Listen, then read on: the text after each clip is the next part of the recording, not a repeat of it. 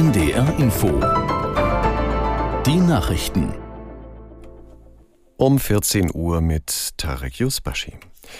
Im Parlamentsviertel von Ankara hat es am Vormittag eine Explosion gegeben. Die türkische Regierung geht von einem Selbstmordanschlag aus. Aus der NDR Nachrichtenredaktion Petra Mittermeier. Das türkische Innenministerium spricht von zwei Terroristen, von denen sich einer vor einem Eingang zum Ministerium in die Luft gesprengt habe. Der zweite Angreifer, der ebenfalls Sprengstoff am Körper getragen haben soll, wurde demnach erschossen. Bei dem Schusswechsel nach der Explosion sind nach Behördenangaben zwei Polizisten leicht verletzt worden. Der Hintergrund des Anschlags ist noch unklar. Er ereignete sich aber an einem politisch wichtigen Tag für die Türkei. Am frühen Nachmittag eröffnete das Parlament die neue Legislaturperiode nach der Sommerpause. Auch der türkische Präsident Erdogan nimmt an der Sitzung teil. Der Deutsche Städtetag warnt vor einem Aus für das Deutschland-Ticket am Ende des Jahres. Hauptgeschäftsführer Dedi sagte der Funke Mediengruppe, die Blockadehaltung von Bundesverkehrsminister Wissing in der Finanzierungsfrage sei inakzeptabel. Wissing lehnt höhere Zuschüsse aus Bundesmitteln vom kommenden Jahr an ab. Auch zu Verhandlungen ist der FDP-Politiker offenbar nicht bereit. Davon müsse Wissing abrücken, so Dedi. Ein Ende des 49-Euro-Tickets sei ein fatales Signal für die von der Bundesregierung angestrebte Verkehrswende. Bei einem Brand in einer Diskothek im spanischen Murcia sind Medienberichten zufolge mindestens 13 Menschen ums Leben gekommen. Weitere Besucher werden noch vermisst. Aus Madrid Hans-Günther Kellner.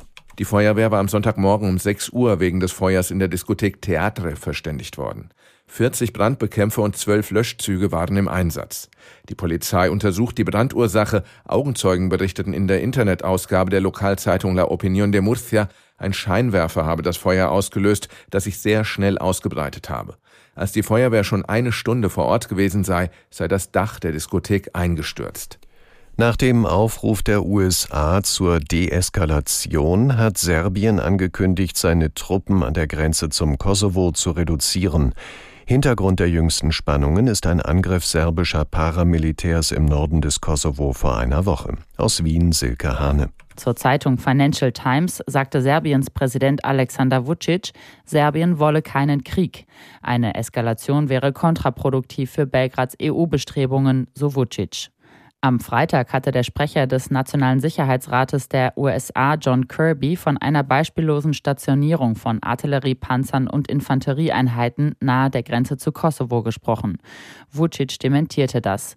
Serbien habe die Truppenanzahl bereits von 14.000 auf 7.500 reduziert. Nun werde man weiter runtergehen auf 4.000 Mann.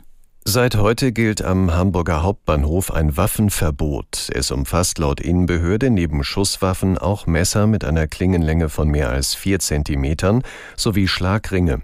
In einer ersten Bilanz hat die Bundespolizei mitgeteilt, dass die Beamten bislang keine Verstöße gegen das Waffenverbot festgestellt haben. Spezielle Kontrollen oder besondere Maßnahmen der Einsatzkräfte habe es nicht gegeben. Das waren die Nachrichten. Das Wetter in Norddeutschland. Bewölkt, vor allem nach Norden hin gelegentlich Regen, in Süd- und Südwest-Niedersachsen heiter und trocken, bei maximal 17 Grad in Wismar bis 23 Grad in Göttingen. Morgen dann wechselhaft, an der Ostsee und ganz im Norden Schauer, später dann überall trocken bei 19 bis 25 Grad.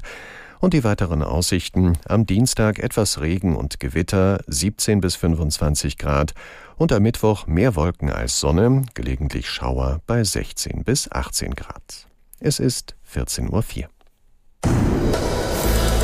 NDR Info Podcast jetzt. Zwischen Hamburg und Haiti.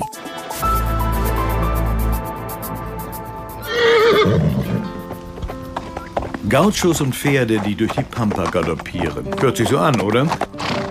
Klingt nach Abenteuer, ist aber nicht in Argentinien. Denn wir sind heute inzwischen Hamburg und Haiti mit Udo Schmidt in Mecklenburg-Vorpommern.